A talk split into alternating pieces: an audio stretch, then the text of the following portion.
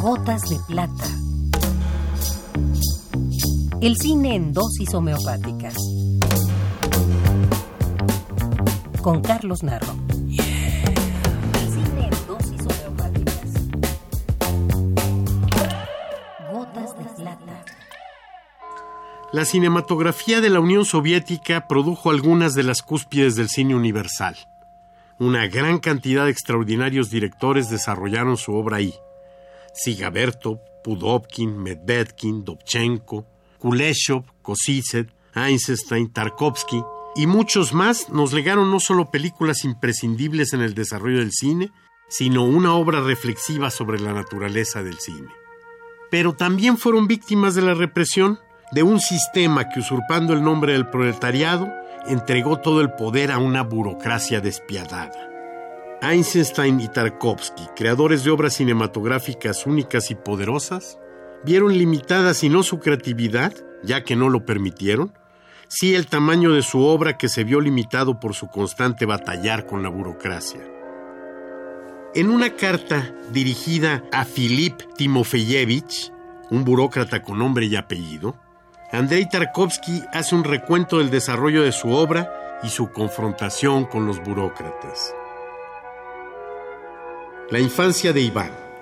La película es clasificada como pacifista. No es apoyada en su distribución. En Moscú se proyecta en matinés infantiles. Se hacía para contrapesar el éxito de la película en Occidente con una insuficiente distribución en territorio nacional. Andrei Rublev, en una proyección a la cual asistían casi todos los directores que viven y trabajan en Moscú, el dictamen era unánime. Hace mucho tiempo que no se veía una obra tan grandiosa y notable. No me esperaba, lo reconozco, tal recepción por parte de mis colegas celosos. Consecuencia, congelada la película durante seis años y yo todo ese tiempo sin trabajo. Se rechazan mis proyectos y permanezco pues sin ningún ingreso. Solaris. Conservo la copia de observaciones que debía respetar, 48 en total, y todas serias al más alto grado. De pronto se hace el milagro y la película es aceptada. El espejo, el dictamen del presidente de Gosquino. No comprendí nada. La punta de la pirámide detenta la verdad. Eso significaba que si él mismo no entendía, no habría nadie en el mundo capaz de comprender. Consecuencia, décima categoría. Cantidad irrisoria de copias para que el autor no tenga nada para comer y una vez más para que conozca su valor y su lugar. Stalker, la misma historia que el espejo, dos o tres artículos injuriosos en la prensa escritos por encargo. Y lo nuevo, exhibición sin publicidad, limitación de copias y multas en especie que no existen en la legislación soviética.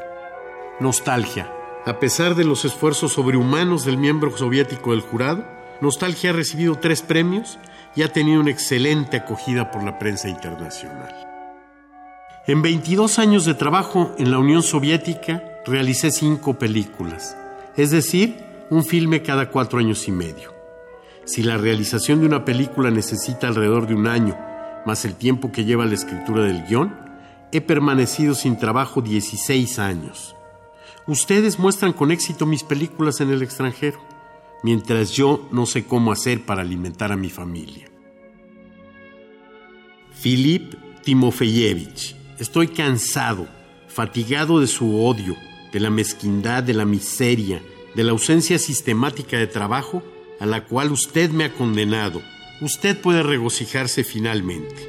A pesar del perjuicio moral que usted me ha causado durante todos estos años, yo permanezco fiel a mi patria, en tanto hombre y artista soviético, que tiene la intención de elevar, tanto como sea posible, el nombre del cine soviético en la escena internacional.